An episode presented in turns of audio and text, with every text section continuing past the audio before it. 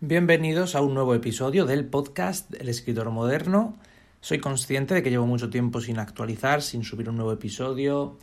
Me gustaría que fuera todas las semanas, cada 15 días, al menos una vez al mes, al menos una vez al mes, pero veo que me es imposible.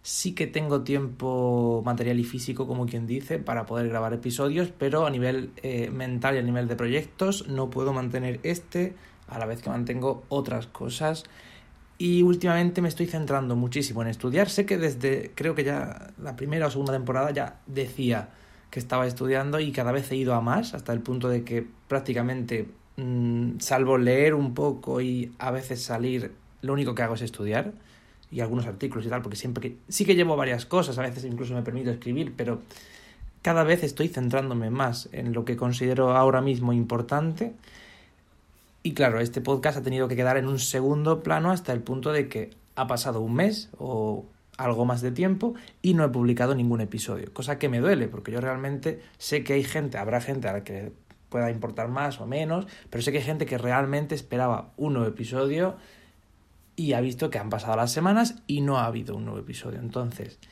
no quiero decir que cierro la temporada porque de alguna manera me gustaría poder seguir haciendo un episodio cada cierto tiempo, pero a la vez tampoco puedo prometer episodio cada X tiempo. Tiene que haber un episodio cuando pueda haberlo. Me he hartado de grabar, me he hartado de grabar, no de, este, no de grabar este podcast, sino de grabar otras cosas. Esto voy a comentarlo rápidamente. Eh, como un truco para estudiar, eh, trabajar ciertas ideas y demás. Quizá pueda serviros a nivel de escritura. Estoy estudiando unas, oposiciones, son 30 temas. Eh, de momento no los hemos dado todos en clase, entonces yo tampoco he querido adelantarme demasiado. Hay como 6 temas o siete que de momento están ahí casi como si no existieran, aunque poco a poco más o menos sé de qué van y poco a poco los estamos dando. Todos los 22, 23 temas que ya hemos dado los tengo grabados, o sea, yo leyendo los artículos uno a uno, explicándolos, poniendo ejemplos y tratando la materia de una forma u otra hasta que se me quede grabada en la cabeza y no falle ni una pregunta del tipo test. ese es un poco mi objetivo. He estado grabándome y me he hartado de grabar. He estado haciendo esquemas, resúmenes, copiando, leyendo el tema una y otra vez. No estoy todo el día haciendo esto, le dedico muy pocas horas al día para como me gustaría o para como muchos dicen que se debe estudiar unas oposiciones. Yo creo que no es cuestión de echarle ocho horas, ni dos, ni una, ni cinco. Es cuestión de que las horas que eches sea media hora al día, o sean cinco horas o diez, que sean efectivas y que eso te sirva y que poco a poco llegues a algo. Entonces, me he hartado de grabar porque no he parado. Entonces, aunque no he grabado concretamente este podcast, digamos que mi móvil, no mi iPhone no ha parado de grabar unas, unos audios y otros. He llegado a grabar en una tarde tres horas hablando sin parar, raca, ta, ta, ta, ta, y realmente es agotador. Entonces, a la hora de ponerme a grabar este podcast, entenderéis que mm, no me salía, no salía de mí, y para hacer algo rápido y mal, no lo hago, porque tampoco es cuestión de hacer un mal trabajo. Bueno, vamos con el podcast, vamos con, el, con este episodio. No tengo un tema concreto, voy a tratar un poco de todo y cuando tenga ya un tema que realmente me dé fuerte, pues trataré ese. Algo que sí quiero mencionar es que tengo varias ideas de lo que me gustaría escribir. Tengo como varias ideas, varios sentimientos, varias emociones, historias. Y cuando digo historias no me refiero a... Se me ha ocurrido una historia sobre tal, que será súper original. Ya sabéis que yo no defiendo para nada el hacer algo solo porque sea original. Yo defiendo la idea de que un artista, sea del tipo que sea, esté en el arte que sea o en el sector que sea, hace algo porque realmente tiene algo que transmitir, tiene algo que contar, algo que generalmente, no sé si siempre, pero algo que se está elaborando dentro de esa persona o que es como somos como una hormigonera que está dando vueltas continuamente a una idea, a una historia, a un sentimiento, a una emoción, a algo que queremos transmitir. Decía, eh, no recuerdo mismo qué autor, bueno, lo dice muy, es una cosa muy conocida, que realmente si tú quieres transmitirle a alguien la idea de la soledad, por ejemplo, que es una idea que, con la que he estado trabajando, o la idea del miedo, o del agobio, o de la felicidad, o del amor,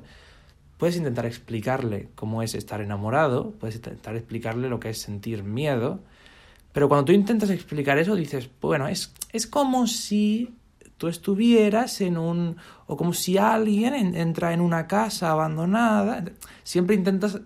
No, no dices la definición que que, aparecería en un diccionario. La gente no es así. La gente intenta explicar una emoción, un sentimiento, un lo que sea, a través de una historia.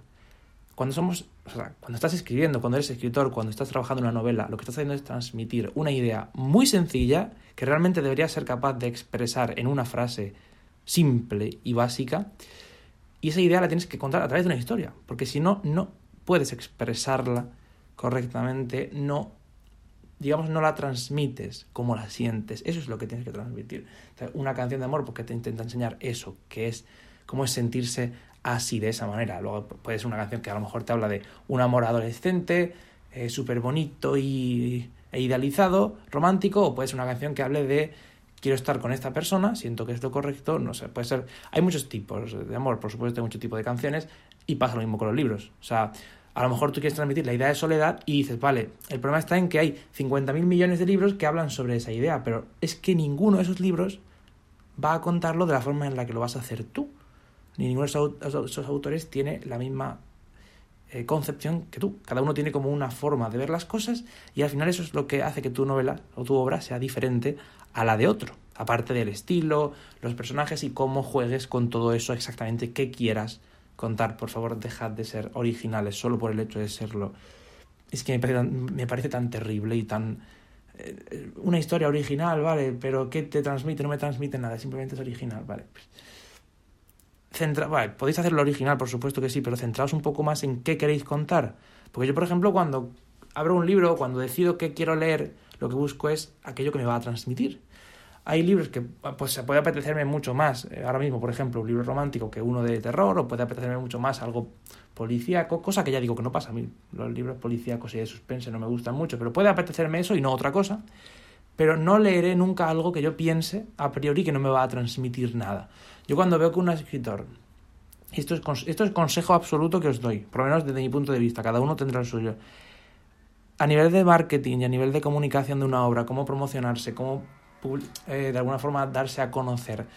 Por favor, no intentáis nunca meterle a alguien vuestro libro por los ojos, ni por la cabeza, ni por el oído, diciéndole, es una historia súper guay, que trata sobre, que tiene, que, que cuenta, no has leído nada igual. O sea, me parece tan horrible, tan asquerosamente horrible ese recurso es que no tiene ni es que no es que no ni pies ni cabeza ¿eh? no, es que no has leído nada igual pues a lo mejor es porque no quería leerlo o sea y luego eso que tú estás diciendo que es una frase mm, sacada de manual copia pegada de cualquier imbécil de, marketing que no no tenga ni idea o sea no has leído nada igual no has visto nada igual no has sentido nada igual o sea mm, no eh, primero es que tienes que cumplir o sea, hay veces que me dan ganas de leer un libro de alguien que me diga eso, solo para luego echarle en cara que eh, hay 50.000 millones de libros que transmiten lo mismo porque realmente es un libro vacío. Vale, tienes tus personajes, a ti te encanta porque lo has escrito tú, has trabajado con eso un año, dos, tres años, te apasiona, lo has flipado, has conseguido que le apasione a tus amigos y a tu entorno, pero a lo mejor a mí me llega que no tengo nada que ver contigo y que me da igual tu vida. ¿Y qué quieres que te diga? Pues el libro no me transmite nada. ¿Por qué? Porque está vacío. Porque son personajes divertidos, es un libro más. Es un libro más que trata algo que ya han tratado muchos otros. ¿Cómo puede ser diferente si realmente quieres ser diferente? En primer lugar, teniendo algo que contar. Partiendo de esta base y quitándonos ya esa capa de, vale, tengo algo que contar, tengo algo que quiero transmitir, quiero hacer, vale. Te quitas esa capa, que ya lo entiendes, lo sabes, lo metes en tu cabeza bien, pues ahora vamos a empezar a trabajar a partir de aquí. ¿Cómo hacer algo diferente? Pues en primer lugar, sabiendo lo que hay. Tú te has leído, por lo menos, por lo menos, los libros más destacados, los clásicos, la, clásicos, superventas, lo que sea, que trate, los más destacados de ese género, que traten, o de ese género similares, que traten ese tema. Por ejemplo, si yo quiero hablar sobre eh, la idea de soledad tendré que buscar todos los libros que traten la soledad. Me puedo ir al existencialismo, me puedo ir un poco a Kafka, me puedo ir a, Albert Camus, voy tratando un poco esos libros, esas novelas, voy conociendo y así que conozco bien ese tema, esa emoción, esa idea, entonces me pondré a trabajar otros aspectos. O puedo trabajar todos los aspectos al, al mismo tiempo. Porque a lo mejor tú tratas la soledad a través de una historia que transcurre eh, digamos, en... Bueno, voy a contarlo, venga, voy a dar detalles. Estaba trabajando en una historia, aquí ya empezamos a meter cosas que no debería contar. Estoy trabajando en una historia o estaba, porque son ideas sueltas que vienen y van, es una historia que transcurre en una especie de prisión, en una especie de cárcel eh, de menores, un, podemos verlo, un reformatorio, un pequeño correccional de menores, lo que sea.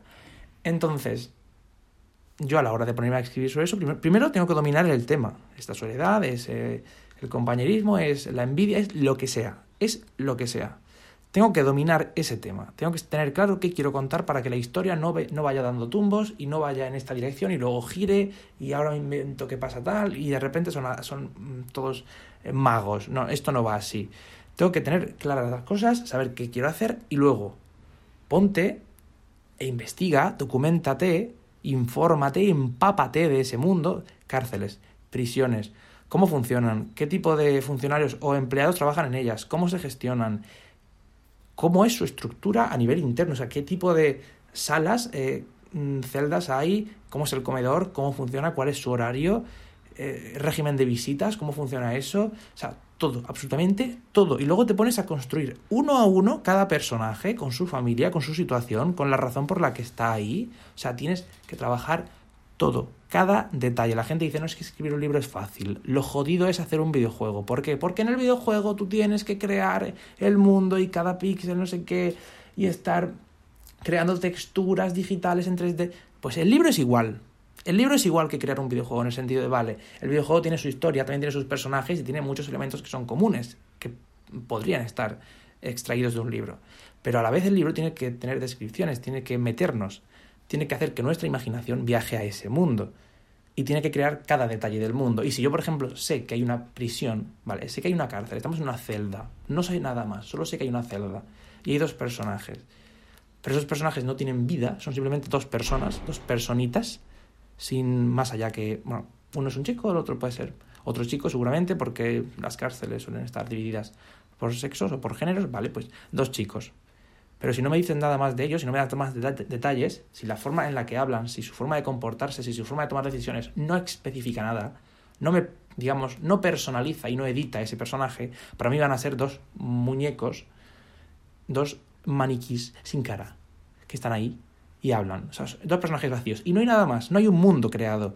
Métele texturas, para que me entiendas. Métele sonidos, efectos, métele detalles, métele mundo. Realmente tú necesitas saber mucho más de lo que vas a poner en la novela, evidentemente, y eso debes ser capaz de, de transmitirlo y de compartirlo con el lector sin necesidad tampoco de tirarse tres capítulos, cuatro, cinco páginas, diez, veinte, cincuenta, las que sean, detallando, explicando, especificando. Por favor, no. Odio. Eso me pasa mucho con los libros de. de esta fantasía medieval tipo El Señor de los Anillos que es como, vale, hay un género que es maravilloso, vamos a explotarlo a ver hasta dónde llega. Voy a inventar mi propio mundo. Esto es, estoy bebiendo agua. Voy a inventar mi propio mundo en el que pues hay una serie de razas y una serie de reinos y una serie de familias que están enfrentadas. Voy a dibujar el mapa, es divertido. Y entonces hay pues un elfo, una, no sé, son los típicos, ¿no?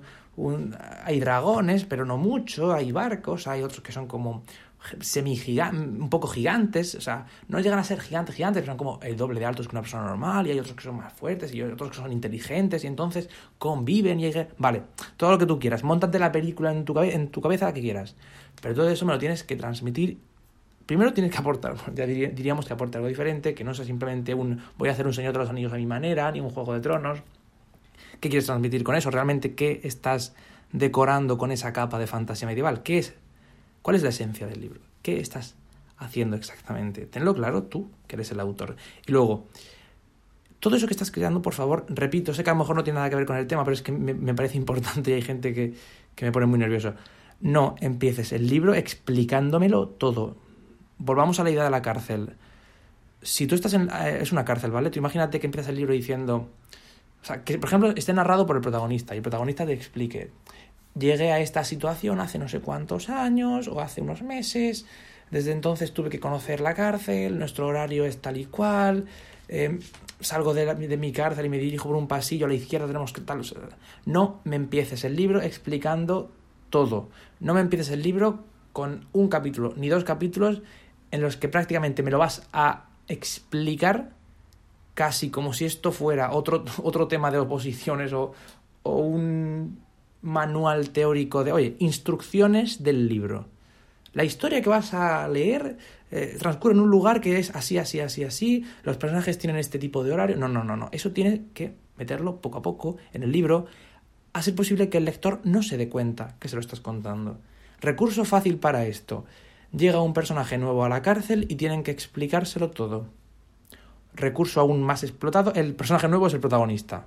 Es un chico especial que realmente llega para revolucionarlos a todos y hacer que salgan de alguna manera de la cárcel o, o que todo cambie. Es un recurso muy explotado, tanto en, los libros como posteriormente también en el cine, incluso en los videojuegos, o sea que por favor no lo hagáis.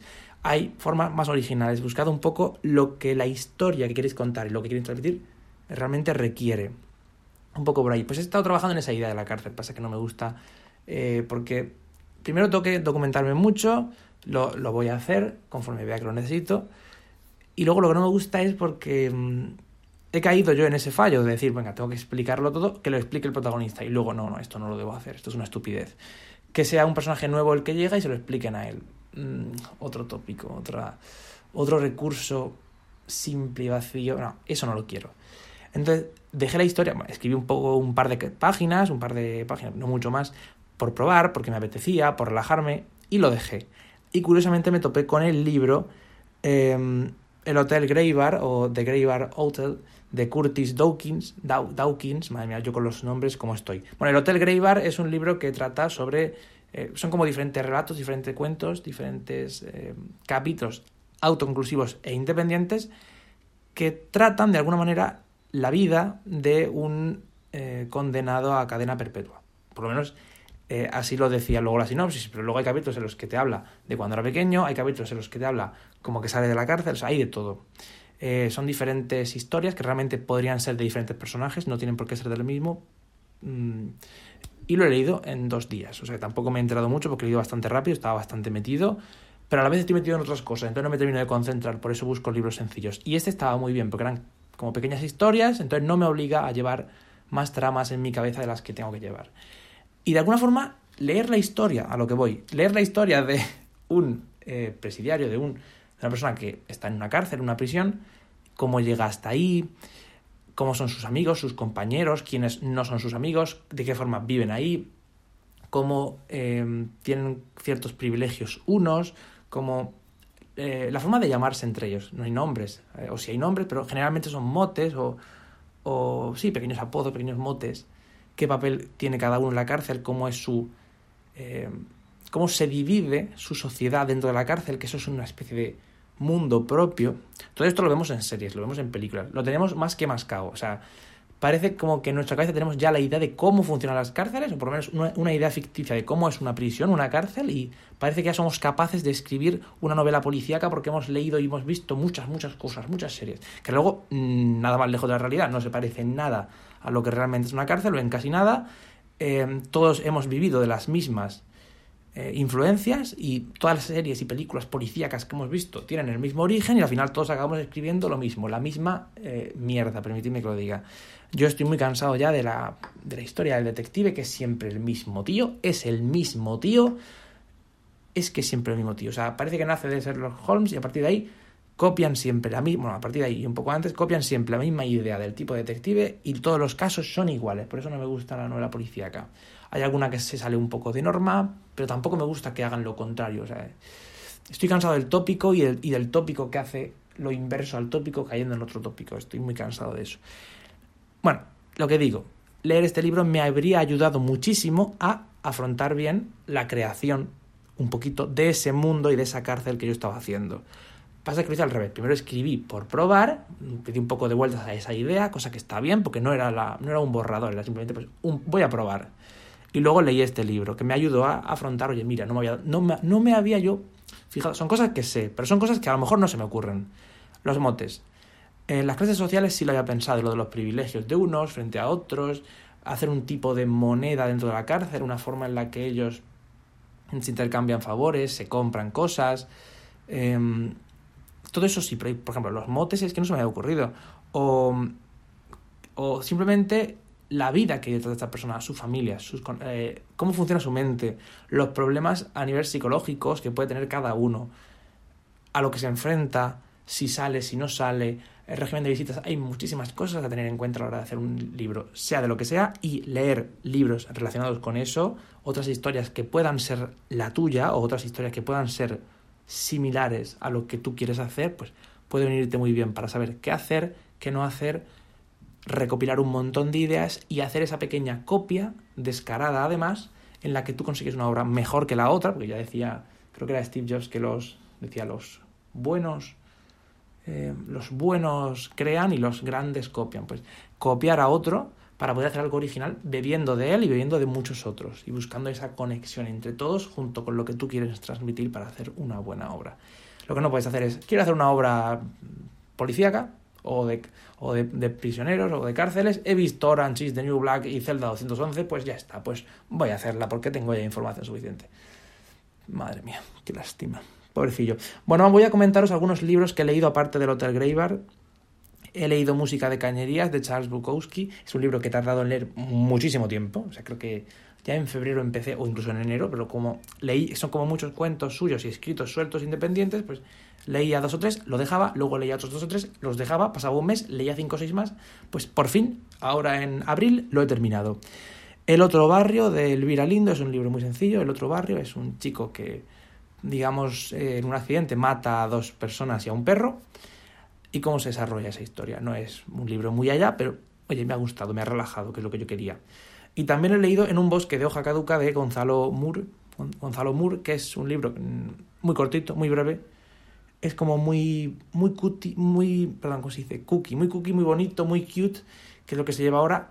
Eh, hay mucha gente que lo leyó en su infancia que le pareció una maravilla, que le transmitió mucho. A mí, ahora mismo mi situación no me ha transmitido gran cosa, pero está muy bien porque trata de alguna forma como el paso de la niñez a la adultez e incluso a llegar a la muerte a través de una especie de, mm, digamos, una alegoría o metáfora en la que una niña juega en un bosque, ve los animales, está muy bien. A mí no me ha supuesto gran cosa porque yo estoy un poco seco este mes, pero bueno. También he leído La Cena de Herman Koch, que está bastante bien porque son como dos personajes, o sea, una pareja que se junta con, su, con otra pareja en una cena y a partir y todo transcurre en la, cena. Todo transcurre en esa situación. Y van como bien, vas como los entremeses, el plato principal, el plato secundario, o, el primer plato y el segundo, el postre, el café. Va todo como por actos y se desarrolla la trama en torno a esa cena. Me gustó mucho. La cena, Herman Koch.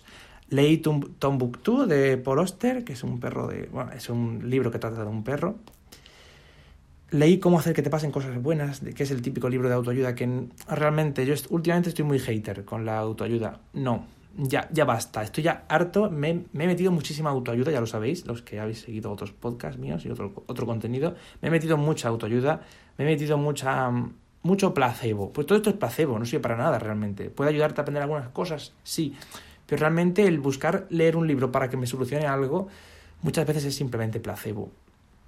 Ahí lo dejo no me ha supuesto nada. Sí que es verdad que viene bien y si te lo aplicas te hace feliz al menos una semana y si consigues aplicar, hombre, evidentemente, si eres positivo, si piensas en positivo, si sigues algunos consejos, pues sí te puede ayudar, ese y cualquier otro, pero si realmente tienes un problema mental, por favor, ve a un psicólogo, a un profesional o quien sea y déjate de, eh, ¿cómo se dice? Homeopatías y, y, autoayuda que no siempre ayuda. No, no siempre ayuda. Pero bueno, lo leí porque, porque sí, porque lo empezó a leer mi hermana y dije, pues ya lo leo yo también y, no sé, no me aportó mucha, mucha cosa. El que sí me gustó fue El dolor de los demás de Miguel Ángel Hernández, es un libro además murciano. El dolor de los demás es un libro que trata sobre cómo hacer un libro. Entonces, los que estáis interesados en aprender a documentaros, aprender a, iba a decir aprender a aprender, realmente es así, aprender a descubrir, investigar, eh, desarrollar tu novela en torno a algo, mediante esa documentación, El dolor de los demás de Miguel Ángel Hernández es que os va a ayudar muchísimo porque realmente sigue una investigación y un proceso de documentación mediante entrevistas, mediante viajes, etcétera, para desarrollar esta novela. O sea, el libro es cómo hacer un libro realmente. El dolor de los demás, ya digo, de Miguel Ángel Hernández. También leí Serotonina. Em, no me gustó. no me gustó. Es un libro que me llamó la atención porque en la portada es, creo que amarilla, y aparece un globo rosa que justo está como que va a, ser reventado, va a ser, está siendo pinchado y es justo cuando va a reventar. Y me llamó la atención esa portada sencilla, pero a la vez fuerte, y la idea es serotonina, bueno, a ver esto de la felicidad cómo va. No, no me, a mí no me transmitió mucha cosa. También leí Irlanda de Espido Freire. Me pasa con Espido Freire como con otros autores, que es que en este caso, concretamente, ya me cae muy bien. Me, me gusta cómo habla, me gusta escucharla, la he visto en alguna presentación, pero a la hora de leer sus libros, se ve que yo no soy el público objetivo o algo porque no me... o me pillan mal momento porque realmente no me, no me aporta gran cosa. Y bueno, no sé si lo comenté en el podcast anterior, porque es que ya hace tiempo que, que lo grabé, pero también leí Pretérito Imperfecto de Nieves con Costrina, que es un libro en el que ella misma recoge muchas historias, como dice ella, del mundo desde el año de la pera hasta el ya mismo. O sea, son muchas historias, es como un repaso a toda la historia universal, bueno, a episodios concretos, y lo hace de forma divertida, con su humor, con su un crítica, está muy bien, me gustó muchísimo. Estos son un poco los libros que he leído últimamente, algunos me han ayudado más, otros menos, y ahora estoy con Yo Claudio, por un lado, que es muy curioso, pero intenté leerme otra vez, por segunda vez, Matar a un ruiseñor, pero es que no pude la primera y no pude la segunda. ¿Por qué? Porque Matar a un ruiseñor será una obra muy buena, todo lo que tú quieras, Pulitzer, etc. Pero me está costando porque requiere atención, es difícil de leer, lo cual no es malo, es maravilloso, pero yo ahora mismo no puedo mentalmente dedicarle la atención que eso requiere. Me pasa como con Yo Claudio. Yo Claudio me está contando la historia de su abuelo, su abuela, su primo, su amigo, no sé quién, el otro el que escribe, el de más allá, en la República, el bando derecho. Y yo esperaba la vida de un de Claudio, esperaba, cuéntame un poquito tu vida, a ver qué tal, porque me gustan las biografías, pero cuando ya empiezas con tanto detalle, es que ahora mismo no puedo, porque estoy estudiando, estoy haciendo tantas cosas a la vez, que la cabeza no me da para más. Entonces busco obras sencillas. Y por eso quiero leer, quiero leer, aún no lo he hecho, Mi planta de naranja lima, de José Mauro de Vasconcelos, que mm, lo he visto recomendado por internet y he dicho, oye, si estaba entre los libros, sinceramente puse en internet libros que hay que leer antes de los 20. Porque digo, si es antes de los 20, supongo que no serán muy tochos, serán libros un poco más ligeros. Y digo, pues a ver, este qué tal, estaba de los primeros. Y quiero leer Yo Robot, yo voy a dos capítulos de Isaac Asimov, porque lo, leí un amigo, lo leyó un amigo mío y dije, bueno, voy a leerlo yo también. Tengo como ese pique con él a ver quién lee más. Creo que él no lo sabe, pero yo veo que él está leyendo mucho y me agobio, porque hasta ahora yo era del grupo el que leía y ahora se ha puesto a leer un montón de cosas súper tochas y súper raras y, me veo que, digo, madre mía, me dejan atrás, ya no soy nadie. Y ya está, hasta aquí este podcast. Eh, espero que os haya servido de alguna manera alguno de mis consejos. Creo que siempre digo lo mismo, pero es que me parece tan sencillo y a la vez tan complicado que me quedo rumiando las mismas ideas de no busques la originalidad por la originalidad, el arte por el arte es una, una basura, busca el tengo que contar algo y lo cuentas. Si no tienes nada que contar, hijo de mi vida, no escribas o escribe para ti, pero no hagas a los demás partícipes de tu ilusión por unos personajes que realmente no transmiten nada. Yo lo he hecho y no, no, no me parece lo correcto. Yo lo he hecho, pero eso sé que no es correcto. He hecho historias que me parece que transmiten algo realmente y la gente lo ha visto así. He hecho historias que realmente solo las hacía por hacerlas y a algunos les ha podido transmitir algo porque hay algo, evidentemente todo lo que haces tiene algo de alguna manera y le puedes sacar algo si quieres, pero hay otros que dicen no me transmite nada. Lo cual también es eh, un indicador, por así decirlo, de que no solo basta con tener algo que contar, sino saber a quién contárselo. Y en las redes sociales, muchos escritores jóvenes o de autoedición o inexpertos, etcétera, que tienen que trabajarse ellos el marketing y la comunicación, pues tratan de atacar a todo el mundo. Venga, ¿quién es mi público? Todo el mundo, todo el que lea. Entonces, a lo mejor me ven a mí y me intentan vender su libro que han autoeditado, que no sé qué, y que les hace mucha ilusión y saben que es una historia que cuando yo la lea me daré cuenta de que no he leído nada igual y digo, bueno, no. Mm, primero, yo no soy tu público, o sí, depende del tipo de obra que sea, pero es que como lo estás vendiendo, como lo estás vendiendo, es que mm, tu obra puede ser mejor, puede ser peor, pero no. Creo que lo dije en un, en un podcast antes. Eh, aparte de todo lo que puedas comentar de comunicación, de eslogan, imagen, etcétera, es muy importante la portada del libro. ¿No juzgues el libro por la portada? Sí, juzga el libro por la portada porque por su portada los conoceréis. Es que hay libros que es que ves la portada y dices, este no. Este es una mierda, este es una mierda muy gorda, este no. Y aciertas, ¿eh? Puedes ponerte a leerlo si quieres, pero es que aciertas, es que es una mierda. Os enseñaré en otro episodio, tengo que hacer más podcasts. No sé cuándo, a lo mejor una vez al mes aproximadamente, como sea. O a lo mejor no hago más hasta que pueda, o a lo mejor me da en 15 días por hacer otro. Pero de verdad, quiero hacer un podcast. O sea, no, no dejéis de estar suscritos, suscribíos si no lo estáis, porque haré más de alguna manera, antes o después. Y me apetece muchísimo hacer un podcast comentando aquí en el escritor, eh, el escritor moderno, hacer un podcast comentando el tipo de portadas que ya solo con verlas sabes que son una mierda. Las portadas que me llaman la atención a mí personalmente y luego los diferentes colores que hay, si utilizas un color que está simbolizado. O sea, los colores tienen un significado y que, por ejemplo, la mayoría de carteles promocionales o portadas de películas que, sean, que son comedias españolas de los últimos 10 años, que la mayoría sean verdes, azules y amarillas, eh, no es casualidad. Pues tú pones comedia española, busca películas de los últimos 10 años, da igual la que sea, o sea, es que valen todas. Da igual si es la tribu, si es eh, campeones, etcétera, va a ser un fondo azul y las letras amarillas. O azul un poco verdoso y las letras amarillas. O sea, todo el rato lo mismo, letras amarillas, fondo azul. Con los libros pasa igual. ¿Qué pasa? Tú ves la portada de la película, ves azul, letras amarillas y dices comedia. No lo sabes, pero tu subconsciente lo dice, ah, pues te vas a reír con esta película. Y con los libros pasa igual. Hay libros que los ves y dices, este es una mierda. Me pasa. Bueno, me despido hasta la próxima. Eh, también tenéis el podcast, ya digo, de iosmac.es, el podcast de Netflix a la carta, si os gustan las series y estar al tanto del catálogo de Netflix y todo lo que pasa ahí dentro, y las películas que llegan, las que se van, reseñas, reviews, análisis, recomendaciones, todo en Netflix a la carta. Y, por supuesto, si os interesa Apple, iPhone, Apple, eh, iPad, Mac, etcétera, todas las noticias y todo ello en iosmac.es. Y yo me despido hasta la próxima. Adiós.